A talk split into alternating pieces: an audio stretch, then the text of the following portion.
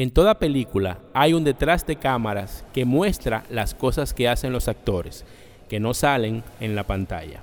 En la vida real también hacemos cosas que solo conocen unos cuantos, pues en nuestra vida como alfareros también tenemos un detrás de cámaras. Aquellas cosas que hacemos que solo conocen nuestros hermanos y nuestras familias. Dicho esto, comenzamos.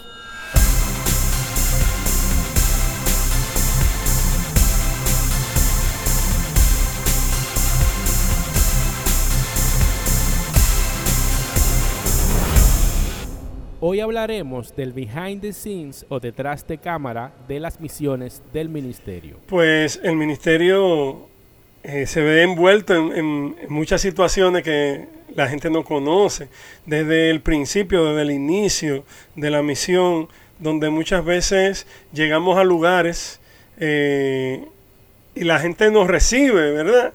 Y muchas de estas veces pues llegamos... Eh, muertos del sueño, cansado eh, y por eso a veces pedimos disculpas porque no tenemos nuestra mejor cara para presentarnos.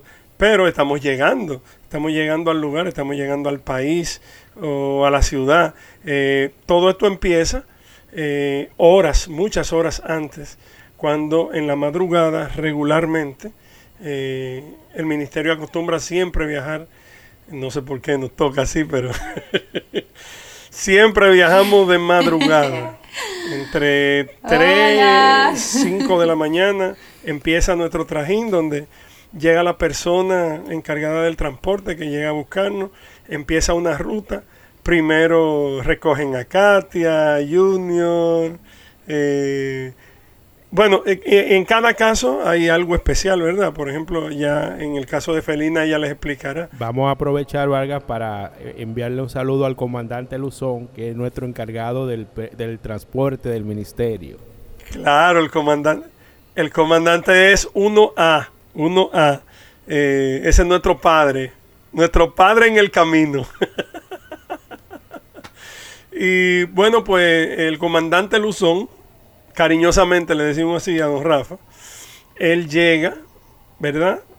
En la madrugada nos recoge, eh, ahí vamos al aeropuerto, eh, chequeamos, arrancamos la travesía con todo lo que venga, porque muchas veces el viaje es confortable, otras veces no lo es tanto. Eh, incluyendo también en el comentario de que muchas veces pues ocurre una que otra situación con el equipaje, con el retraso de algún vuelo, con la requisición de algunos países cuando uno está entrando, eh, su migración a veces es un poquito más estricta que otras. Y pues todo esto lo tenemos que lidiar con el eh, agravante de que a veces podemos hasta perder el vuelo porque los vuelos están bien cerca uno del otro. Entonces lidiamos con todo esto y pues ya luego, eh, cuando abordamos ya el avión que nos lleva a destino final, pues ahí ya estamos un poco más relajados. Pero de igual manera uno llega un poco cansado y eso. Entonces eh, me, me llama poderosamente la atención que la gente te saluda y espera como que tú le vas a cantar una canción inmediatamente ahí.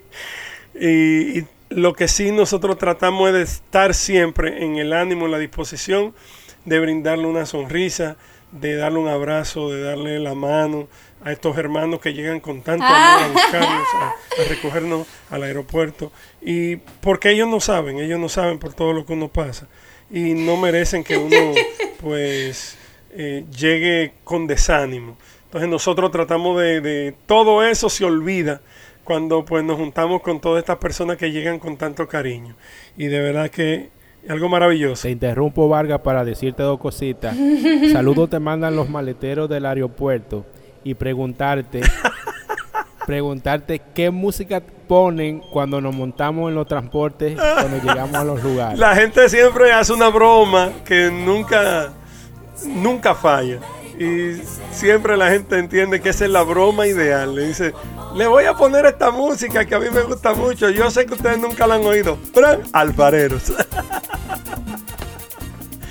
y una vez veía yo un, una vez veía yo una, película donde habían unos asiáticos que estaban hablando ahí, proponiendo un proyecto, y la gente les trajo comida china, le puso música china, se vistieron como, como eh, eh, el tradicional traje chino, y ellos decían en su lenguaje que los americanos no entendían que eso ellos estaban todo el día o todo el tiempo inmersos dentro de eso, que lo que menos ellos querían era eh, seguir con eso en este momento, que querían algo nuevo, querían una hamburguesa, querían esto.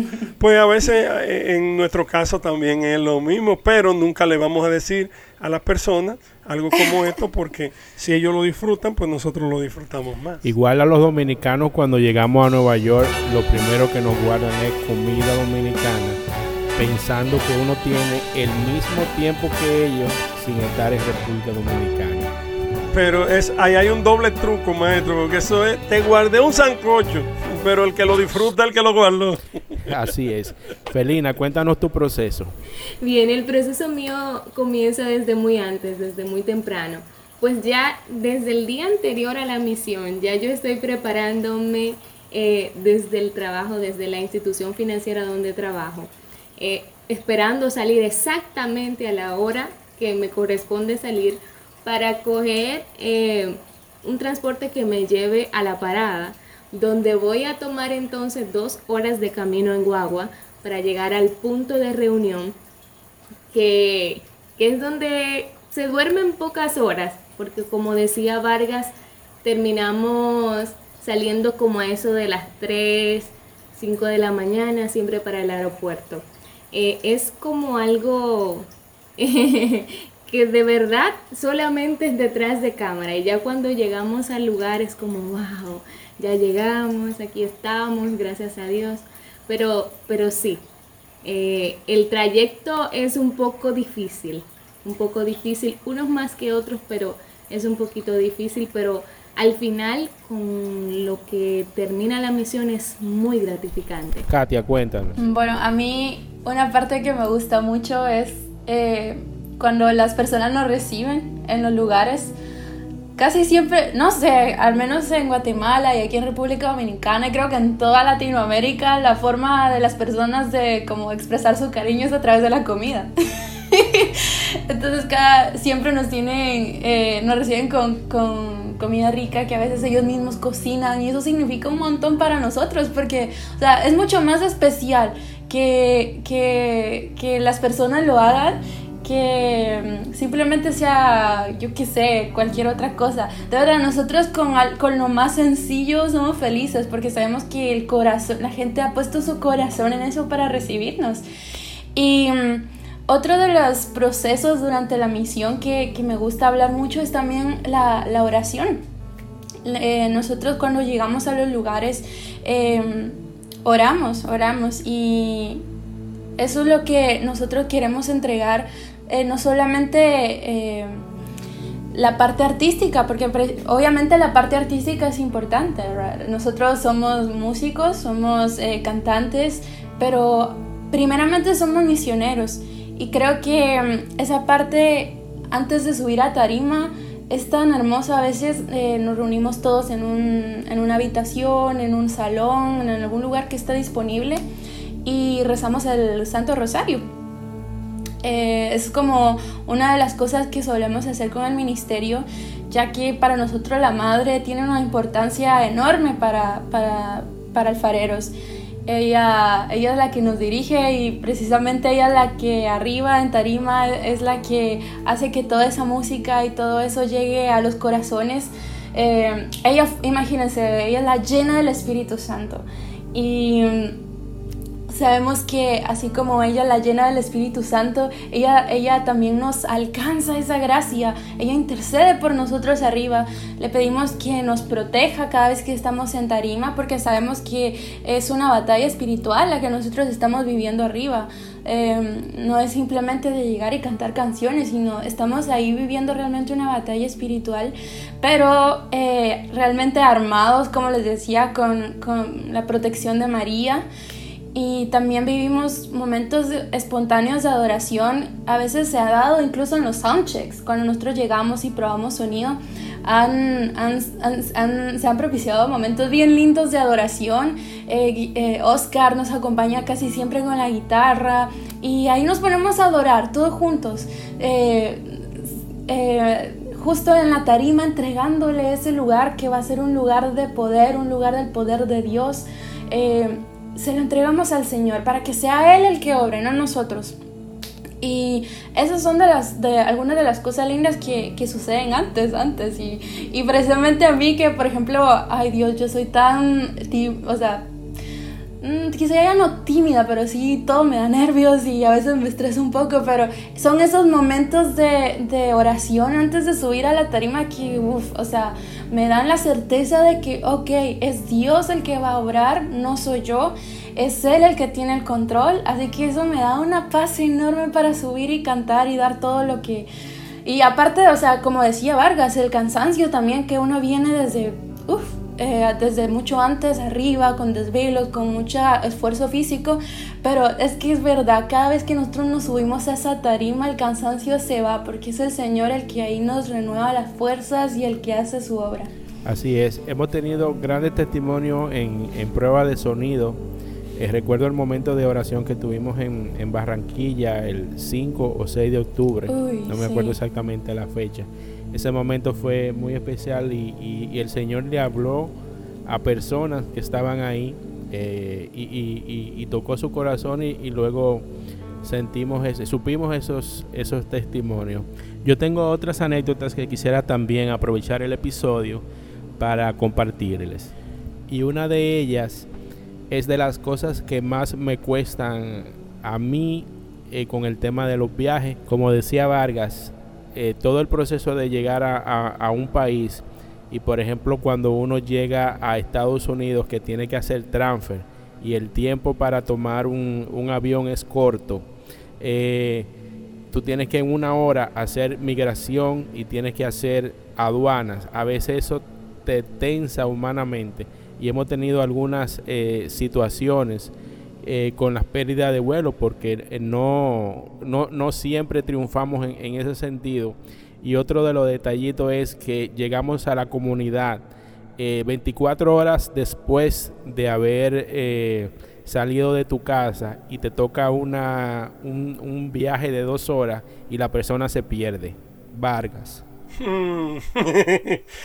Recuerdo una ocasión, no voy a mencionar lugar ni nombres para no herir sensibilidades, pero recuerdo un lugar que una de dos, o la persona que nos llevaba no había hecho nunca el viaje, no había cuantificado el tiempo real del viaje, o simple y llanamente quiso ser polite, quiso ser amable con nosotros para que no nos desesperemos.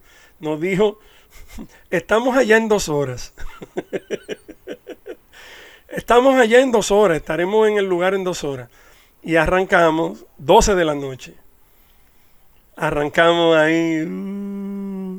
Y literal llegamos saliendo el sol. Saliendo el sol en, en el cielo, nosotros estábamos llegando. Entonces, nosotros, no. Pero fue muy lindo porque eh, tuvimos un día bien ajetreado ese día y les juro que no sentimos el cansancio para nada. Eh, nos levantamos, dormimos un par de horas ahí ya cuando llegamos al lugar y nos levantamos para unas entrevistas y para ir a misa. Y eso fue increíble. Esa Eucaristía nos dio una fuerza impresionante para seguir con todo el programa del día y pues el concierto fue un concierto grandioso con la presencia del Espíritu Santo, eh, Jesús sacramentado, presente y es uno de los conciertos que yo siempre voy a recordar. De verdad que sí, por, por, por lo especial que fue. Siempre nos dicen, ah, qué bonito, que ustedes qué bueno, que viajan tanto. Esos viajes son bastante bonitos pero la verdad es, que muchas veces no hay tiempo ni siquiera para dormir.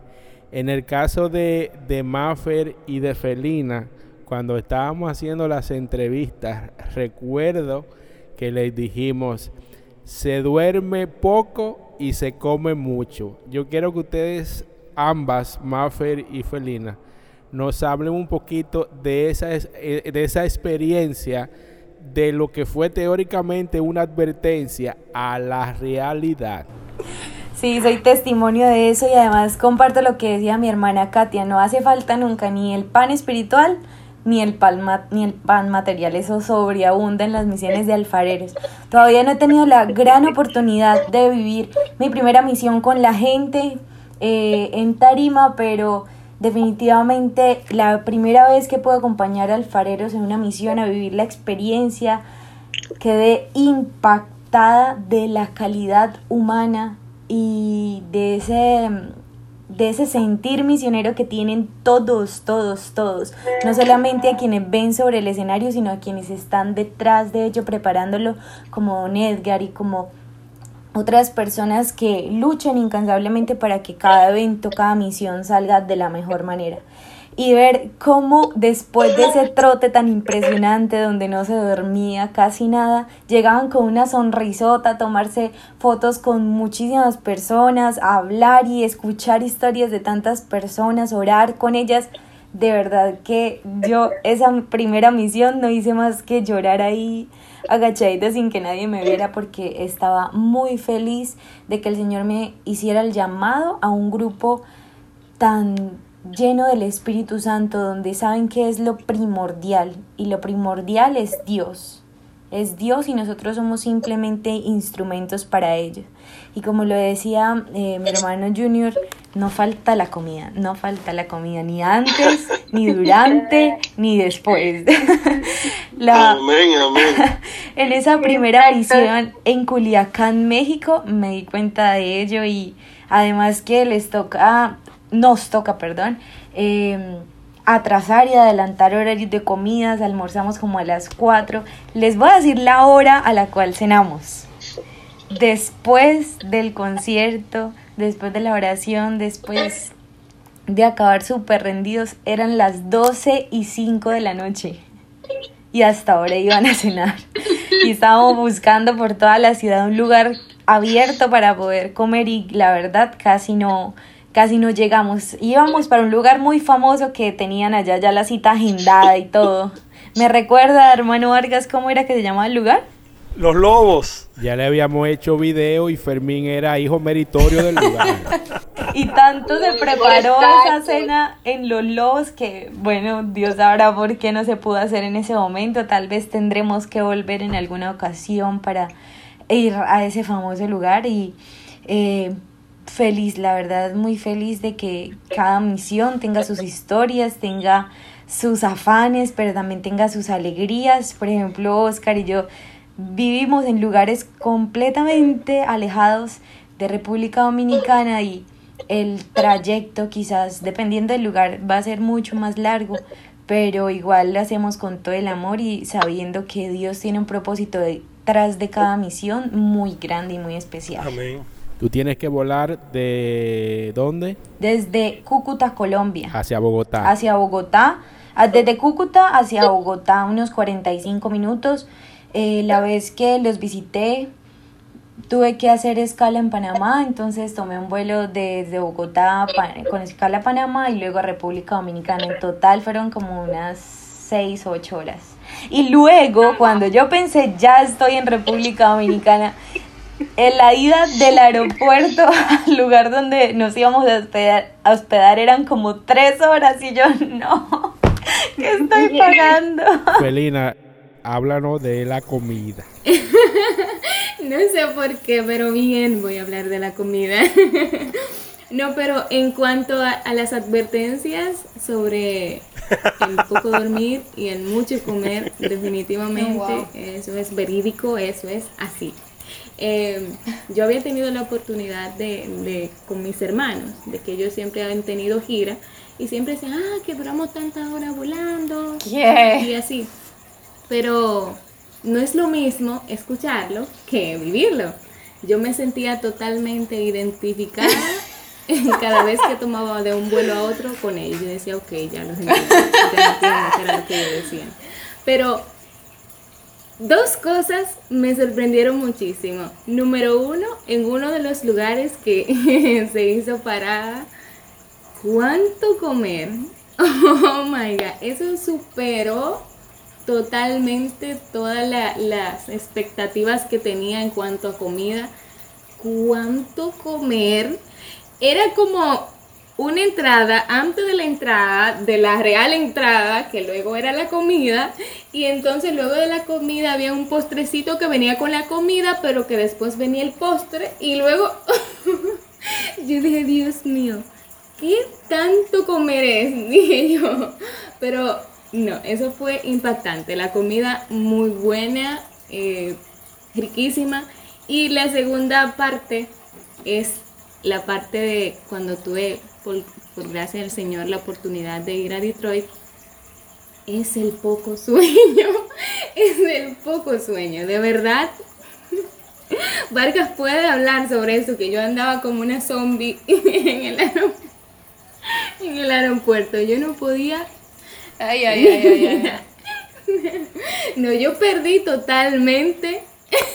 Me gustaba la cara que ponía Felina cuando yo le decía a ella, vamos, anímate. Y, y, ella me miraba así como, tú eres loco. Son las 3 de la mañana. No, Pero es la actitud. si, si, si me, yo mismo me, me, me, dejo vencer del sueño, pues voy a andar como un zombie. Yo quiero recordar, eh, hablando de, lo, de los lobos, de, de, la taquería de los lobos en Culiacán, México, ese regreso. El regreso. La gente no sabe. Oh ese episodio que el, que el ministerio eh, vivió. Tuvimos una misión espectacular, un, un concierto bellísimo, pero de regreso de Culiacán al, DF, el vuelo por el clima se retrasó. Y eso dio, aunque cinco de los que regresábamos perdieran el vuelo. El ministerio tuvo que comprar en ese momento cinco pasajes nuevos para que eh, los cinco que, perdieron el vuelo regresaran. Eso, esa responsabilidad, responsabilidad cae en el ministerio porque no es eh, fue por un tema de, clima, ni el organizador ni las líneas aéreas tenían esa responsabilidad. Así yo quiero que eh, ustedes comenten un poquito de esa experiencia. Ese día fue muy difícil porque recuerdo estar en el DF. Eh, nunca había ido, nunca había salido a mi país, así que no conocía México. Y duré todo el día en México, pero dentro del aeropuerto, en un espacio muy cómodo llamado piso. y mi hermana Katia estaba intentando solucionar todo, eh, a pesar de que se nos había desordenado la agenda, estábamos confiados en Dios, en que todo iba a resultar bien y de verdad que el Señor nos tenía preparado una sorpresa espectacular y fue que, eh, como lo había comentado Katia en uno de los podcasts anteriores, al otro día el Señor nos envió un regalo a través de una personita y fue poder visitar la Basílica de Guadalupe, de las experiencias más hermosas que he tenido en mi vida, que le contaría a mis hijos, nietos y demás, si Dios me permite. Y terminó siendo una bendición haber perdido ese vuelo, la verdad. Yo estaba súper preocupada porque no sabía qué íbamos a hacer. Yo decía, no, y ahora, pero lo que no sabía era que Dios tenía ya todo bajo control y a través de unas mentes tecnológicas y que trabajan sin descanso estaban ya solucionando todo el problema, pero sí fue una experiencia difícil, inolvidable. Y eso hay que agregarle algo, que luego de que veníamos de Culiacán, del desvelo de los conciertos y el, cansancio de la misión, íbamos a República Dominicana a grabar las voces de 25 horas. Entonces, imagínense eso, o sea, íbamos al día siguiente, creo que íbamos al estudio a grabar, ¿no? Entonces... Movimos un día precisamente por el descanso. claro, entonces estábamos como preocupados porque veníamos con el cansancio vocal del concierto, aparte de lo físico, y luego venía la cuestión de, de grabar. Eh, y bueno, para grabar uno tiene que estar preparado, ¿no? O sea, eh, espiritualmente principalmente, pero también físicamente se requiere de, de, de un esfuerzo, ¿no? Y, pero miren que Dios es tan lindo y como dice Maffer, o sea, Eh, bendito sea Dios también hubo una persona que, que nos, nos dio la oportunidad de descansar durante ese día y mm, en el aeropuerto y pues luego, bendito sea Dios, llegamos a Santo Domingo, pudimos descansar en Santo Domingo una noche en una cama, eso fue lo mejor. y pudimos grabar, gracias a Dios, estuvo hermoso, fue un momento eh, de muchas emociones, pero, pero también de mucha gracia. Recuerdo a Katia súper preocupada en el aeropuerto, comprándome pastillas, comprándome sueros, comprándome cuántos remedios se le atravesaba, porque yo la verdad estaba eh, bastante congestionada, el cambio del clima en México estaba haciendo mucho, mucho frío y yo la verdad llegué a República Dominicana sin voz y esa grabación de 25 horas fue por gracia de Dios. Yo pensé que la verdad la voz no me iba a salir, pero... Y de hecho, después de ese día de la grabación, yo duré el resto de días sin voz.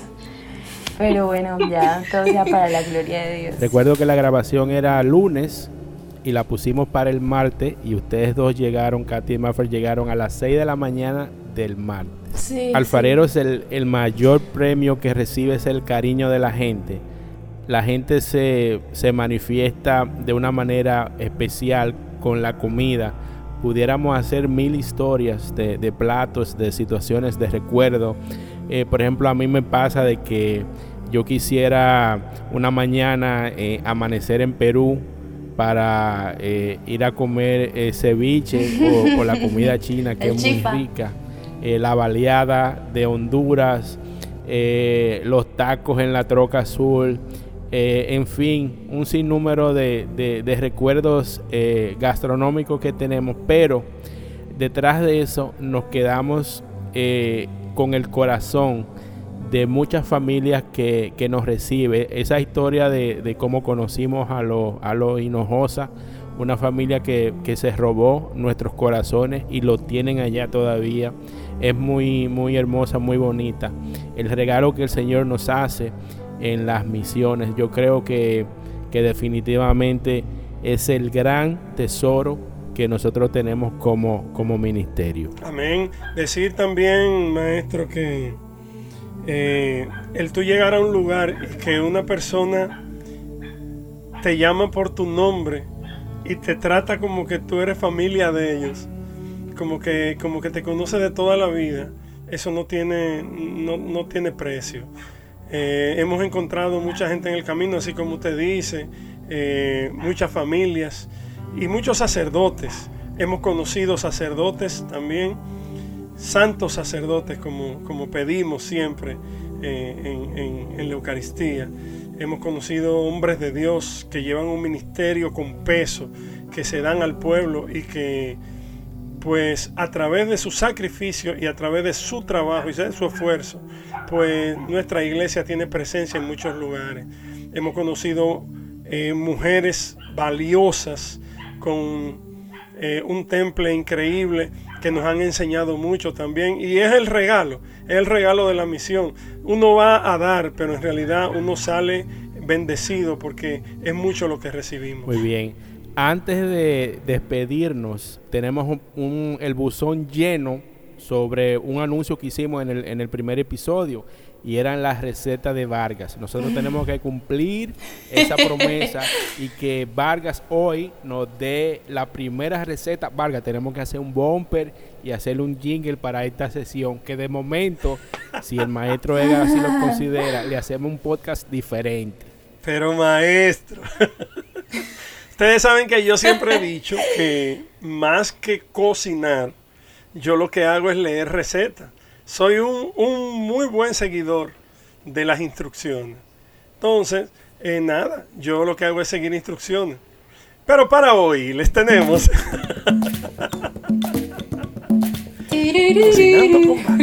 Para hoy, no, yo solo le puedo compartir un plato que aquí en, en mi casa pues gusta mucho, nos gusta bastante. Y es eh, un plato que yo he hecho mío, pero que en realidad es algo que vi y aprendí en nuestro querido país vecino de México. Y es las entomatadas. Pero yo las hago muy a lo dominicano es la tortilla la tortilla, ¿verdad? La tortilla mexicana o la tortilla como ustedes la tengan. Como si, como si fuésemos a hacer eh, quesadillas. Poner el queso, envolver la tortilla, freírla y luego aparte preparar una salsa de tomate, una salsa de tomate espesa y luego de colocar en un recipiente las tortillas, vaciar esta salsa encima. Yo digo que yo le he dado un toque un poco dominicano porque en el relleno, en vez de ser solo queso, a veces he puesto otras cosas como carne molida, como bacon o como chuleta o panceta, como es conocida en, en algunos países. Te pone su relleno de panceta, envuelve, fríe, pone en un recipiente y lo baña en una salsa de tomate y se va a acordar de mí. Excelente, gracias Vargas. Mis hermanos, que Dios les bendiga. Gracias por compartir sus experiencias y todos estos momentos tan bonitos. Hasta el próximo episodio. Bendiciones.